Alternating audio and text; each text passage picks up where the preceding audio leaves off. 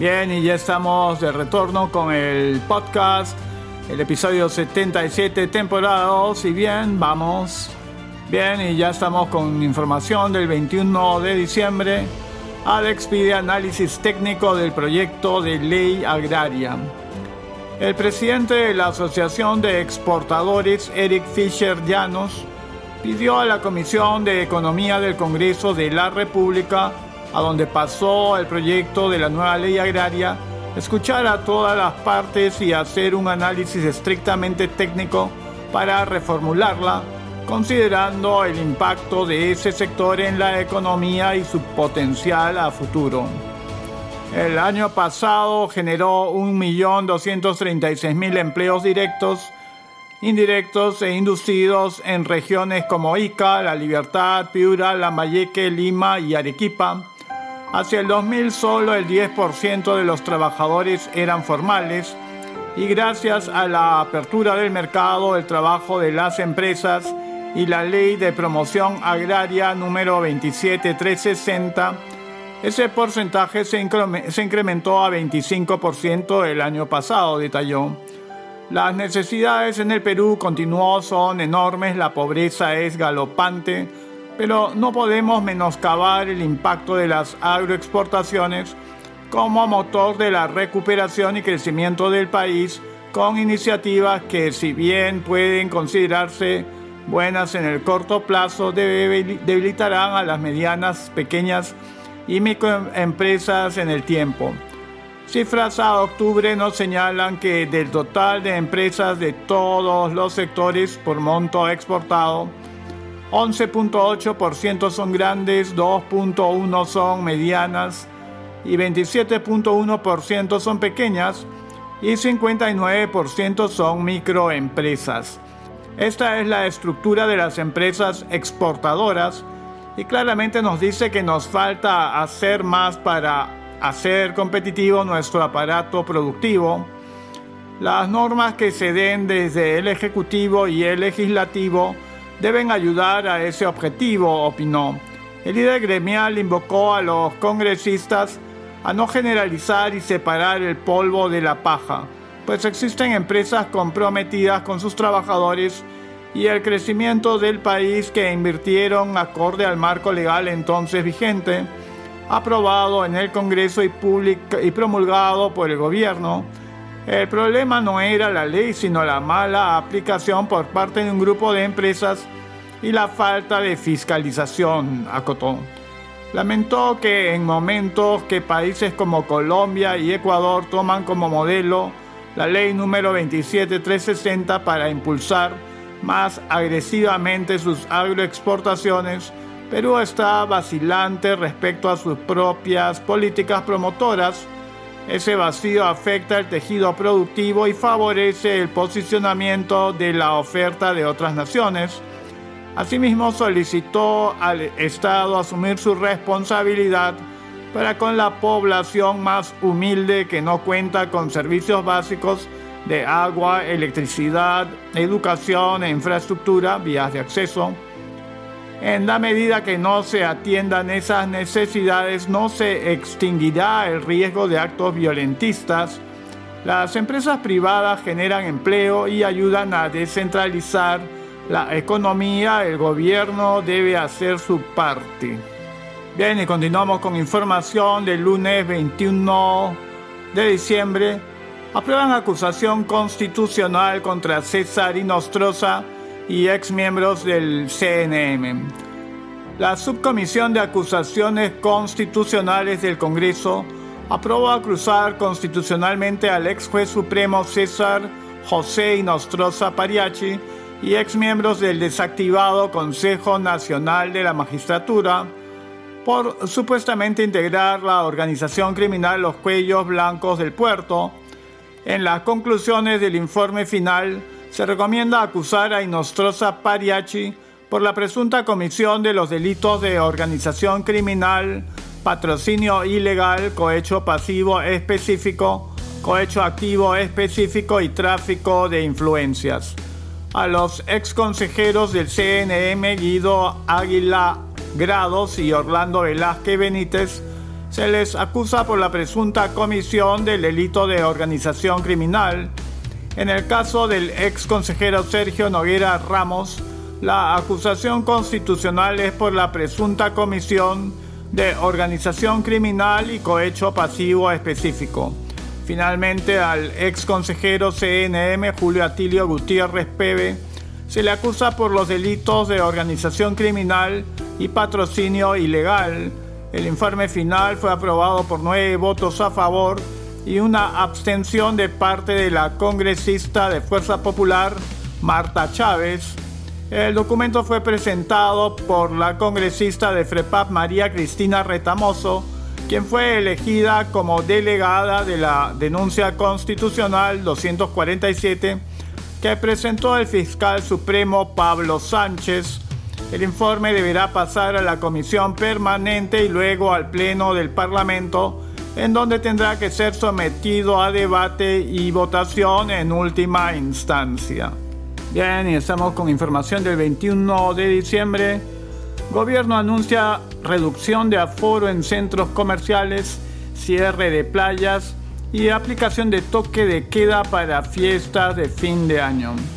La ministra de Salud Pilar Macetti anunció este lunes una serie de medidas para evitar el contagio de coronavirus COVID-19 durante las fiestas de Navidad y Año Nuevo en el país.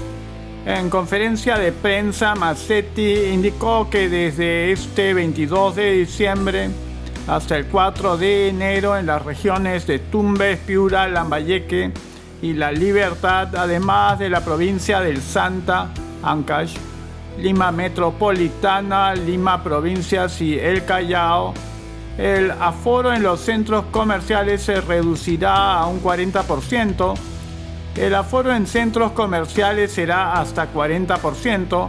En cuanto a los conglomerados, solicitamos apoyo de municipalidades distritales y provinciales para que este mismo aforo se cumpla, manifestó. También la titular del MINSA informó que en este periodo las playas se mantendrán cerradas para evitar la aglomeración de personas. Agregó que se reforzará el control migratorio por la frontera norte. En relación a la inmovilización social obligatoria, Pilar Mazzetti señaló que en este mismo lapso de tiempo en Tumbes, Piura, Lambayeque, La Libertad y la provincia del Santa, esta iniciará a las 10 pm y culminará a las 4 am. Además, en Lima Metropolitana, Lima Provincias y El Callao, el toque de queda irá de 11 pm a 4 am. Y seguimos con información del 21 de diciembre. Reino Unido aislado por temor a la nueva cepa de coronavirus. El Reino Unido entró hoy en un creciente aislamiento por temor a la nueva cepa de coronavirus.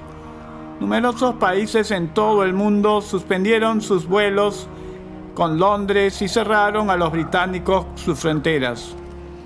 Francia ha sido de los primeros países en cerrar sus conexiones con el Reino Unido pero poco después lo hicieron Alemania, Italia, Bélgica, Rusia, Suiza, Irlanda, Polonia y los países bálticos. A media tarde se sumaban España y Portugal. Pese al aislamiento en que ya se encontraba Reino Unido, no ha podido impedir que la nueva cepa se extienda, al menos por ahora a Dinamarca, Australia o Gibraltar, colonia británica, en territorio español en donde al menos se ha detectado un caso. El gobierno británico comunicó este lunes 33.364 nuevos contagios de coronavirus en 24 horas. Los nuevos datos indican que las infecciones se han disparado un 54.8% en los últimos 7 días lo que corroboraría la idea extendida de que la nueva variante se transmite supuestamente con mayor facilidad. En América, Argentina, Chile, Perú y Colombia han sido los primeros países latinoamericanos que han suspendido las rutas aéreas con Reino Unido dentro de los casi 30 países que han adoptado medidas al respecto. En tanto, ni Brasil ni México, los países más poblados de la región y más atacados por la COVID-19, han impuesto alguna medida al respecto. Cabe señalar que la Organización Mundial de la Salud dijo hoy que no hay ninguna evidencia que la nueva cepa o variante del coronavirus identificado en el Reino Unido cause una infección más grave o afecte a la, a la eficacia de los test de diagnóstico y vacunas disponibles. Bien, y continuamos con información del lunes 21 de diciembre. Emboscada narcoterrorista deja un marino muerto y otros tres heridos en el Braem. Mediante un comunicado, el Comando Conjunto de las Fuerzas Armadas informó que un ataque narcoterrorista en la zona del Braem, a la altura del centro poblado Puerto Palmeras, en el distrito de Vizcatán del N, provincia de Satipo, Junín, produjo la muerte de un oficial de la Marina y dejó tres heridos. El día de hoy, 21 de diciembre, durante la conducción de operaciones de centro fluvial realizadas por tres embarcaciones de tipo hovercraft pertenecientes a la Marina de Guerra del Perú, presuntos delincuentes narcoterroristas atacaron la embarcación desde la margen izquierda del río Apurímac a la altura del puerto Palmera, se lee en la misiva. El documento revela que el fallecido fue identificado como el oficial OM2 IMAP Gustavo Manuel Valladares Neira, y entre los heridos se encuentra el teniente de segunda Edgar Elescano de la Cruz y los oficiales Brian Aguanari Usquiano y Roberto Carlos Chero Galeano. Además, la información señala que los afectados fueron llevados desde la base Unión Mantaro hasta el Centro Médico de Emergencias de Pichari para que sean atendidos. Las embarcaciones repelieron el ataque narcoterrorista y se desplazaron a la base Unión Mantaro para luego trasladar por vía aérea al oficial de mar fallecido y a los heridos. Estos últimos se encuentran recibiendo atención médica especializada en el Centro Médico de Emergencias Pichari, indica el texto. Bien, y ahora estamos con información del martes 22 de diciembre. Jubilados de la ONP Gobierno otorgará bono extraordinario de 930 soles. El gobierno pagará la retribución extraordinaria establecida en la ley número 31083, equivalente a una remuneración mínima vital 930 soles, a los jubilados de la ONP en enero del siguiente año, indicó el Ministerio de Economía y Finanzas. Para ello, el Ejecutivo publicó el decreto de urgencia número 137-2020 que autoriza, autoriza transferencias de las entidades del Gobierno Nacional y gobiernos regionales a favor del Ministerio de Economía y Finanzas para que éste financie, entre otras cosas, el referido abono.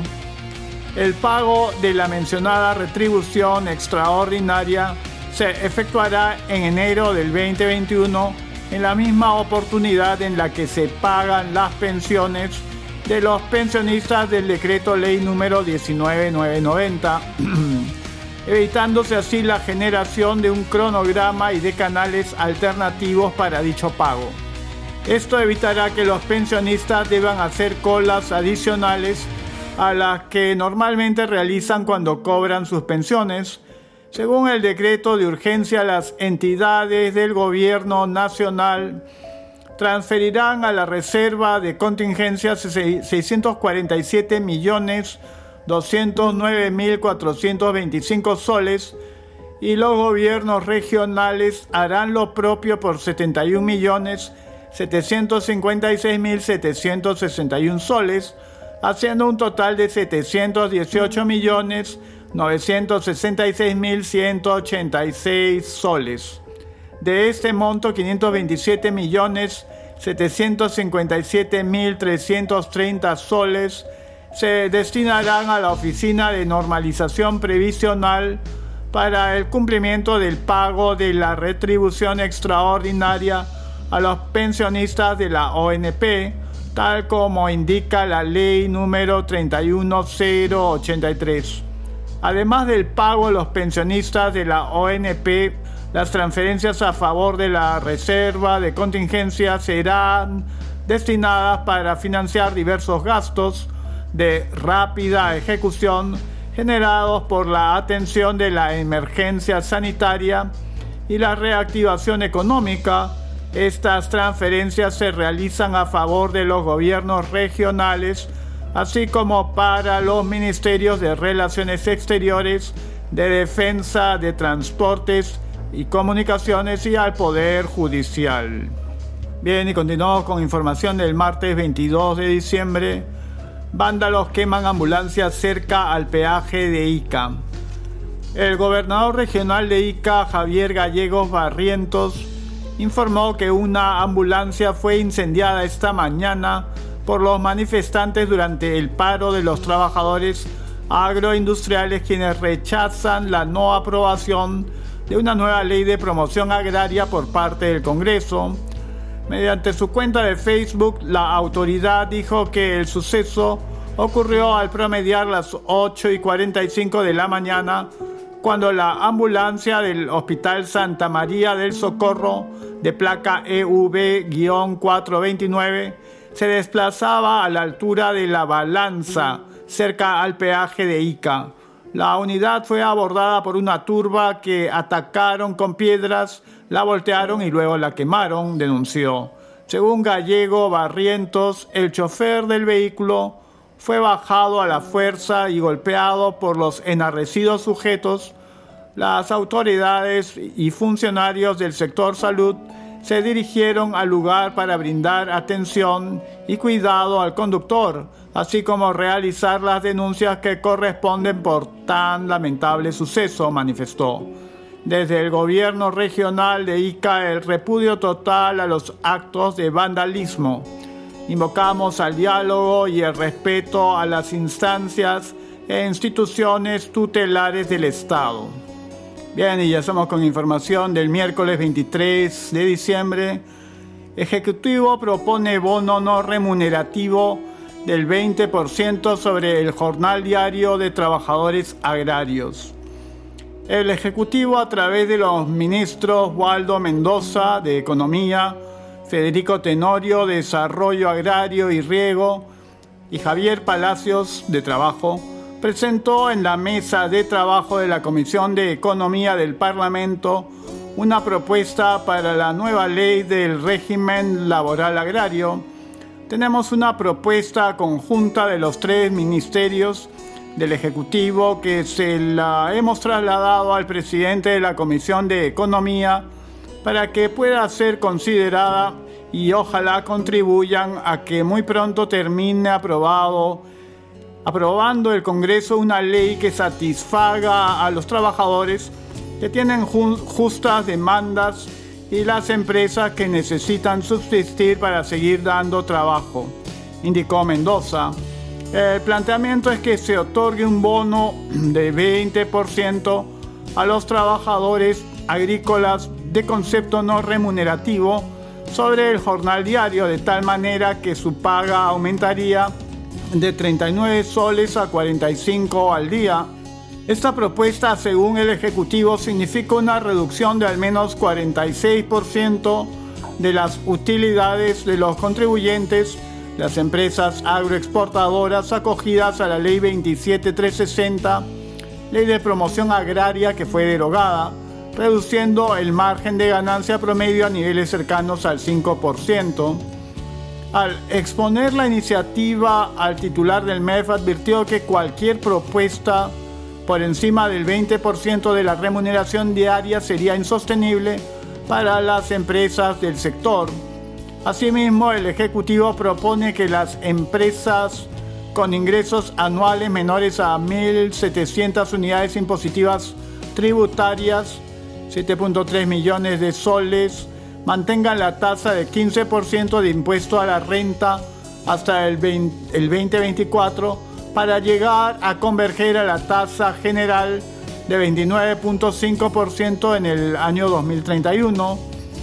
En tanto, para las empresas con ingresos mayores a 1.700 UIT, 7.3 millones de soles, se incrementa la tasa del impuesto a la renta a 20% a partir del 2022 y alcanza la tasa del 29.5% en el año 2028. Tenemos que encontrar un punto medio que permita atender parcialmente la demanda de los trabajadores, pero sin poner en riesgo este sector que ha sido dinámico, que ha liderado el crecimiento de las exportaciones y seguramente no quisiéramos que este dinamismo se interrumpa, dijo el ministro Mendoza. En torno a la intermediación y tercerización, el ministro de Trabajo anotó que el compromiso del Ejecutivo es prohibirlas, admitiéndolas excepcionalmente para casos de actividades muy especializadas o para casos en los que se presenten supuestos de suplencia u ocasionalidad. Y bien, estamos con información del sábado 26 de diciembre. Declaran improcedente inscripción a la segunda vicepresidencia por el Partido Morado.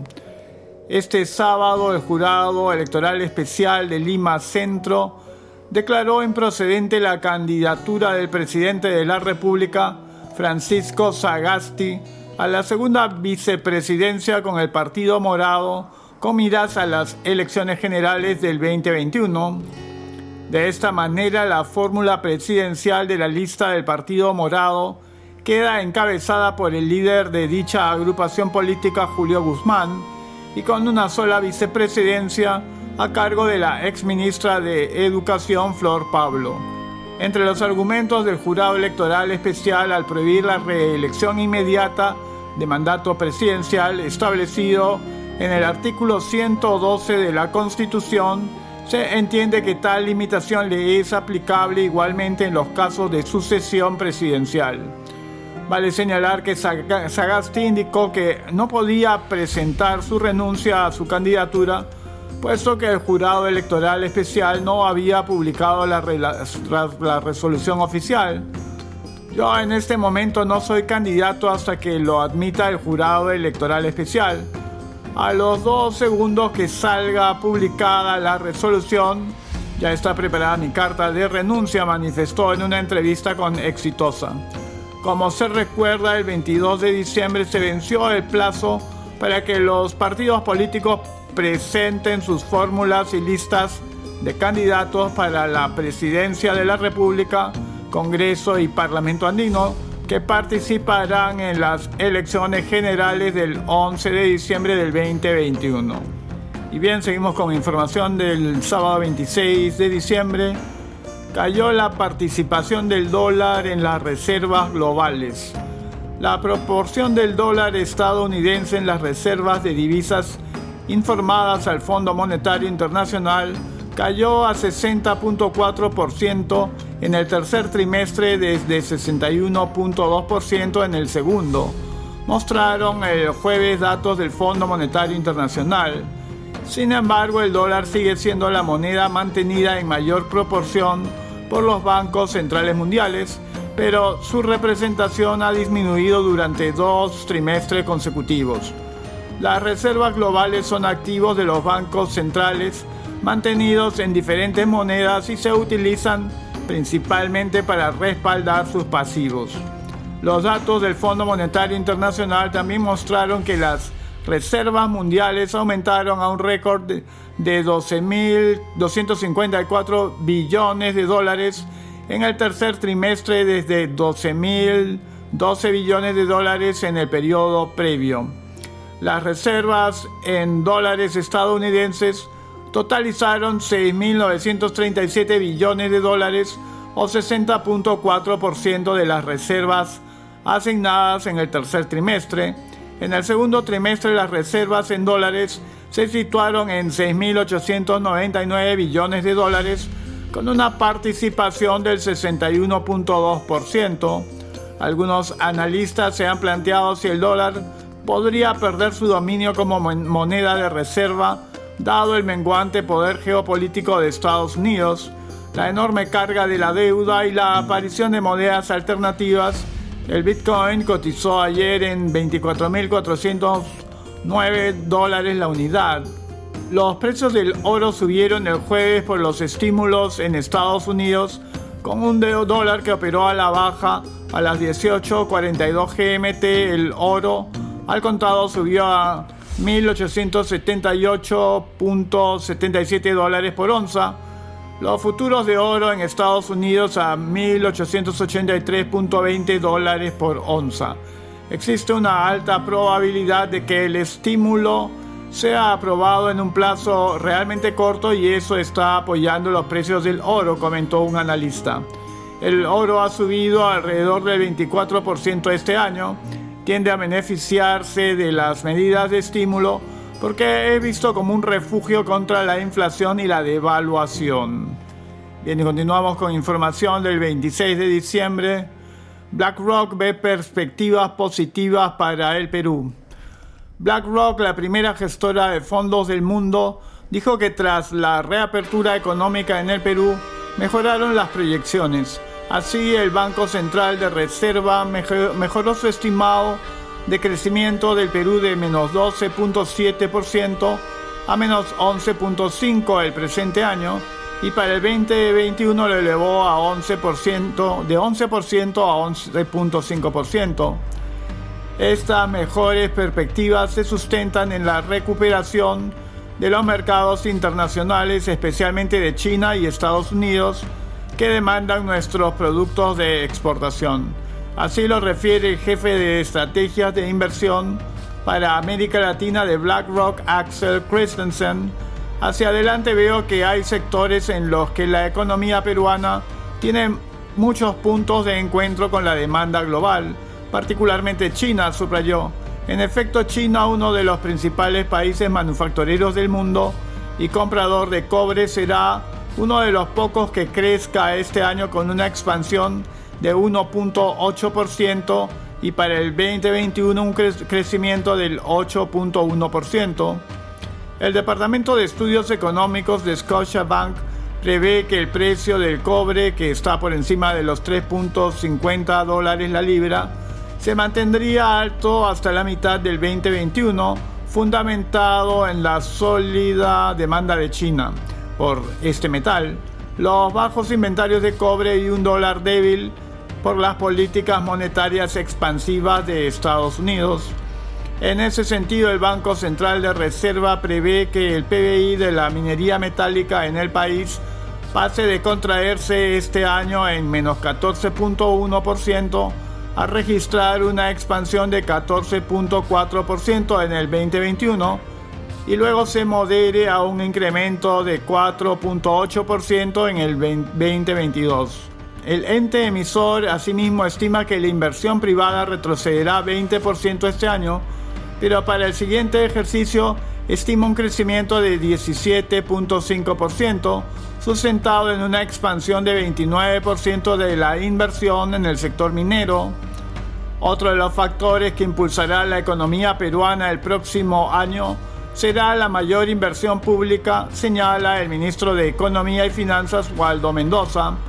La inversión pública creció 26.6% en noviembre de este año tras haber registrado una caída de 74% en junio del presente año, mostrando ya signos de recuperación robusta.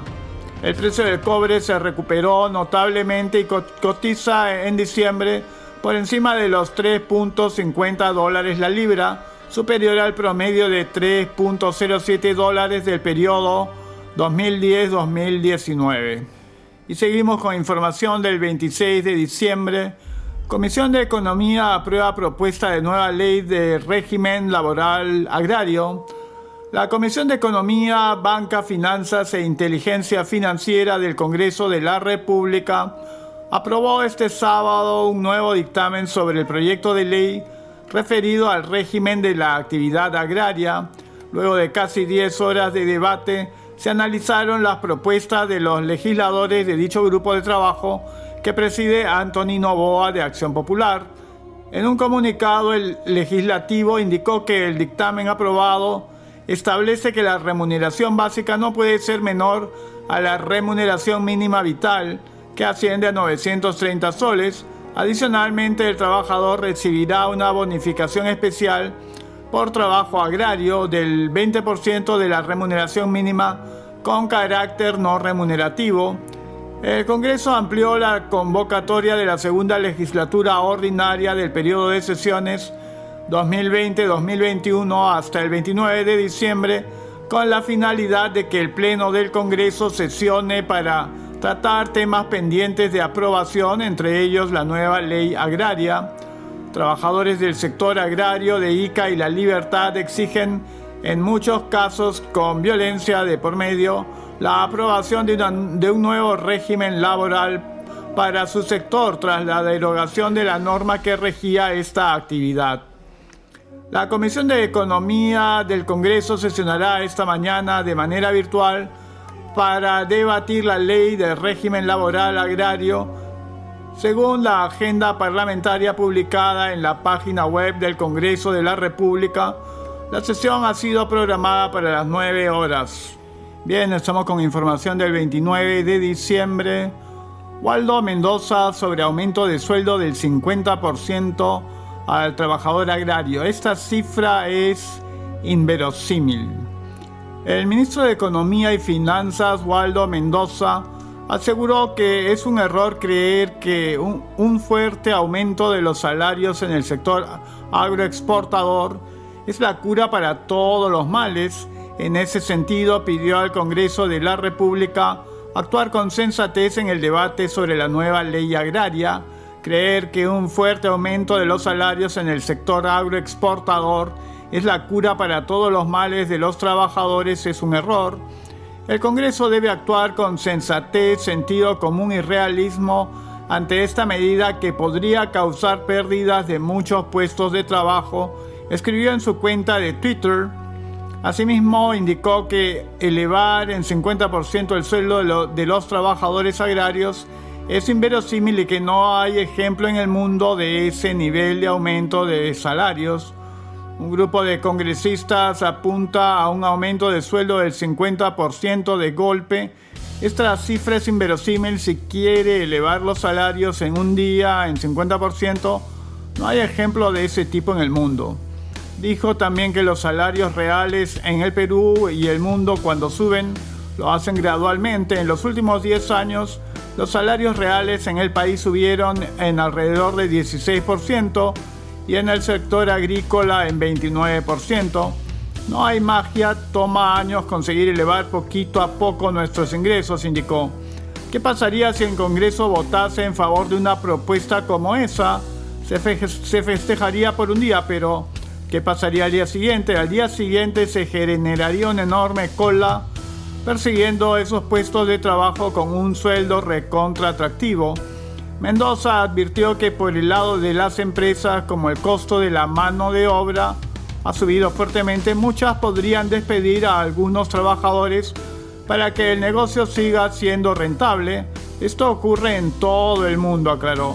Sobre el caso de las empresas pequeñas, el ministro mencionó que el alza de los costos puede obligar a cerrar y despedir a los trabajadores, o sea, al final habrá una cola larga de personas buscando el trabajo ansiado y pocas empresas dispuestas a contratarlos en las nuevas condiciones, remarcó.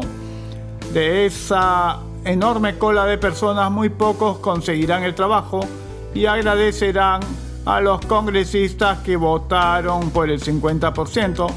El resto quedará fuera del sector agroexportador y conseguirán algún empleo en la informalidad. ¿Es esto realmente lo que queremos? Bien, y seguimos con información del 29 de diciembre. Critican acuerdos con organismos foráneos. La suscripción de convenios internacionales para conducir procesos de contratación, elaboración de expedientes técnicos, supervisión de obras o ejecución son excluidos de la aplicación de normas nacionales como la supervisión de la Contraloría General de la República, lo que promueve el secretismo y propicia la corrupción, dijo el especialista en contrataciones públicas Alex Starost. El Ejecutivo presentó al Congreso de la República un proyecto de ley que propone autorizar la transferencia financiera para la producción del proyecto especial bicentenario, a través del cual el Estado suscribirá millonarios acuerdos con la Oficina de las Naciones Unidas de Servicios para Proyectos UNOPS. Todo es secreto y ese secretismo hace que justamente a la Contraloría la pongan de veedor. Esta Contraloría es pasiva y permisiva, es la realidad no defiende o reclama derechos del Estado que podrían ser vulnerados, sostuvo Starost. El abogado dijo que la firma de convenios internacionales entre el Estado peruano y entidades internacionales se realiza para evitar controles de supervisión. Señaló que estos acuerdos tuvieron mayor relevancia a partir del gobierno del expresidente Alejandro Toledo y continuaron hasta la fecha. Nos tratan como ignorantes porque en nada nos beneficia. Lo único que sucede es que en los grandes procesos nunca se aplican las leyes de contrataciones del Estado, se vulnera ese proceso, indicó. El especialista recordó el acuerdo para la construcción de infraestructura de cara a los Juegos Panamericanos 2019. Esto es más grave, aquí se establece un convenio de Estado a Estado, por ejemplo con Inglaterra, ellos aplicaron sus normas y eligieron a sus contratistas como quieren. Todo es reservado y firman declaraciones que no pueden divulgar esa información.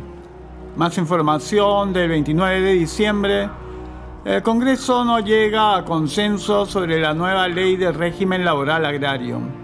El texto sustitutorio presentado por la Comisión de Economía referido a la nueva ley del régimen laboral agrario no alcanzó los votos necesarios en el Congreso para aprobarse, por lo que planteó que el Pleno se reúna hoy a las 10 horas para analizar un nuevo texto que será presentado en horas de la mañana. Pasada las 00 horas del martes, se inició la votación y la iniciativa tuvo como resultado 16 votos a favor, 45 en contra y 58 abstenciones. Vale mencionar que el grupo de economía liderado por Anthony Novoa cambió su propuesta original con un bono especial no remunerativo para los trabajadores agrarios equivalente al 20% de la remuneración mínima vital, proponiendo que el bono sea de 200 soles.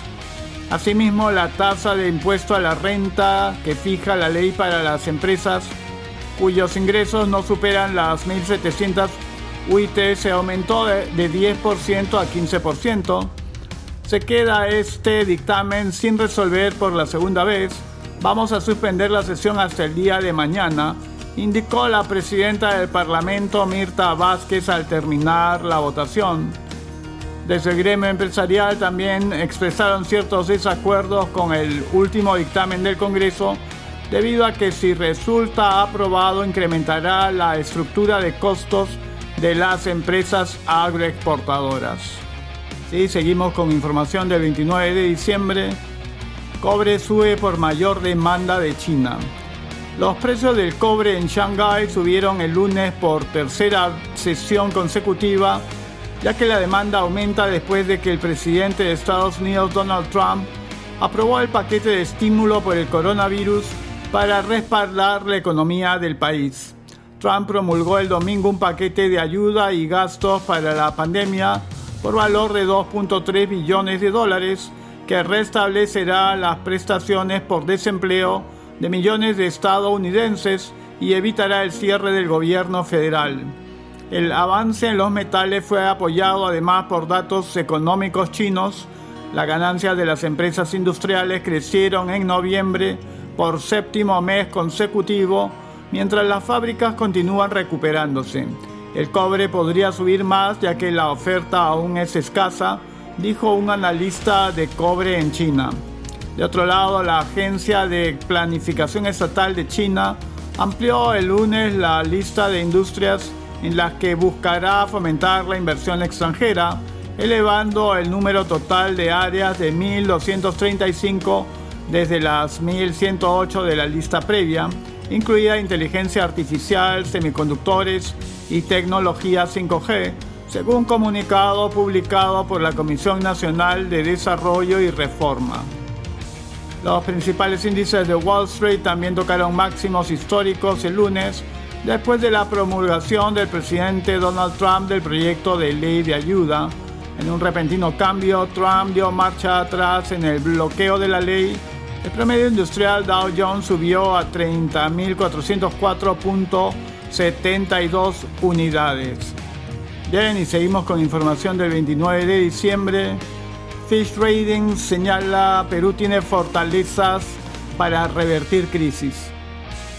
El Perú posee las herramientas necesarias para iniciar una rápida y oportuna recuperación de su economía, manifestó la directora de calificaciones soberanas de América Latina de Fitch Ratings, Kelly Bissett Tom. Por ello proyectó un mejor desempeño del Producto Bruto Interno para el Bicentenario con una recuperación del 9% en el 2021. De acuerdo con la economista, el rebote de la economía se verá favorecido por cinco factores, señala un informe publicado ayer en el diario El Peruano. El primero de ellos es el efecto estadístico, dada la severa caída que registró la economía peruana este año. El crecimiento del 2021 se verá explicado en más del 50% por un efecto rebote, precisó. En segundo lugar, Vice Tom resaltó el peso de la inversión. Particularmente se impulsarán las inversiones mineras, inmobiliarias en áreas suburbanas y una explicación, una importante reactivación de la inversión pública, no obstante que el próximo año tiene el componente electoral. Como tercer factor en este proceso, la representante de Fitch consideró la recuperación del consumo del hogar. Esto es importante pues se condiciona parcialmente en la dinámica del mercado laboral. Vincent Tom aseveró que la recuperación del empleo total en el Perú, basado fundamentalmente en Lima y que excluye a la agricultura y la minería, será superior a la que registre Chile y Colombia la representante de Fitch detalló como cuarto factor que el turismo se reactivará a partir del segundo semestre del 2021, particularmente cuando las vacunas contra el COVID-19 ya estén a disposición de la población. Por último, como quinto factor, esperamos que la política monetaria se mantenga expansiva por hasta al menos el 2022 que es el límite de nuestro horizonte de pronóstico, aseguró. Una firme recuperación está en marcha en el Perú desde el segundo semestre de este año, liderado por la minería para la continuación de grandes inversiones y el efecto del precio del cobre en las exportaciones. Bien, y estamos con información del 30 de diciembre. Generales pasados a retiro presentan acusación constitucional ante el Congreso contra Sagasti, Vargas, Hélice y Cervantes. Un grupo de generales de la Policía Nacional del Perú, pasados a retiro a raíz de la irregular designación de César Cervantes como comandante general de la PNP, presentaron una acusación constitucional ante el Congreso en contra del presidente Francisco Sagasti, el exministro del Interior Rubén Vargas, el actual titular del Mininter José Hélice y Cervantes. Los ex altos mandos policiales piden al presidente de la Subcomisión de Acusaciones Constitucionales del Parlamento, Carlos Pérez Ochoa, de Acción Popular, que admita a trámite y declare fundada su denuncia para que se sancione a Vargas, Hélice y Cervantes por infracción directa de la constitución política del Estado, abuso de autoridad y nombramiento y aceptación indebida para cargo público según sea el caso. Requieren de esta forma que los antes mencionados sean destituidos e inhabilitados para el ejercicio de cargo público alguno por el plazo que el legislativo determine Asimismo, al tratarse de hechos de notoria relevancia penal, demandan que se comunique a la Fiscalía de la Nación para que formalice la denuncia correspondiente. En cuanto a Sagasti, a quien por su calidad de jefe supremo de la PNP se les indica de ser autor directo de la designación de César Cervantes como jefe de la policía, los generales dados de baja solicitan que su acusación constitucional se reserve hasta que culmine su mandato presidencial el 29 de julio del 2021. Entre los demandantes se encuentra el general Orlando Velasco Mujica, que fue reemplazado en el cargo de comandante general de la Policía Nacional por César Cervantes, pese a que este último se hallaba en el puesto 18 en el escalafón. Con dicho nombramiento del gobierno, unos 18 generales fueron pasados a retiro de manera automática. Seguimos con la información del 30 de diciembre. Denuncian penalmente a Hélice por exponer a policías debido a que violó las normas sanitarias exponiendo a dos policías a un probable contagio de coronavirus, el ministro del Interior José Hélice fue denunciado por los presuntos delitos de propagación de enfermedad contagiosa y violación de medidas sanitarias ante la Fiscalía de la Nación. Esto se basa en las imágenes que circulan en redes sociales y que publicara Expreso donde se ve al alto funcionario en la esquina de las calles Atahualpa y Enrique Palacios en Miraflores, sin mascarilla y fumando un cigarrillo al lado de dos custodios. Sostiene una conversación dentro de un radio de medio metro de distancia aproximadamente, precisa el documento presentado por el coronel Julio César Flores. Como ha venido recomendando la titular de salud Pilar Mazzetti, se debe usar tapabocas y mantener al menos metro y medio, especialmente cuando se está mucho tiempo al lado de otra persona.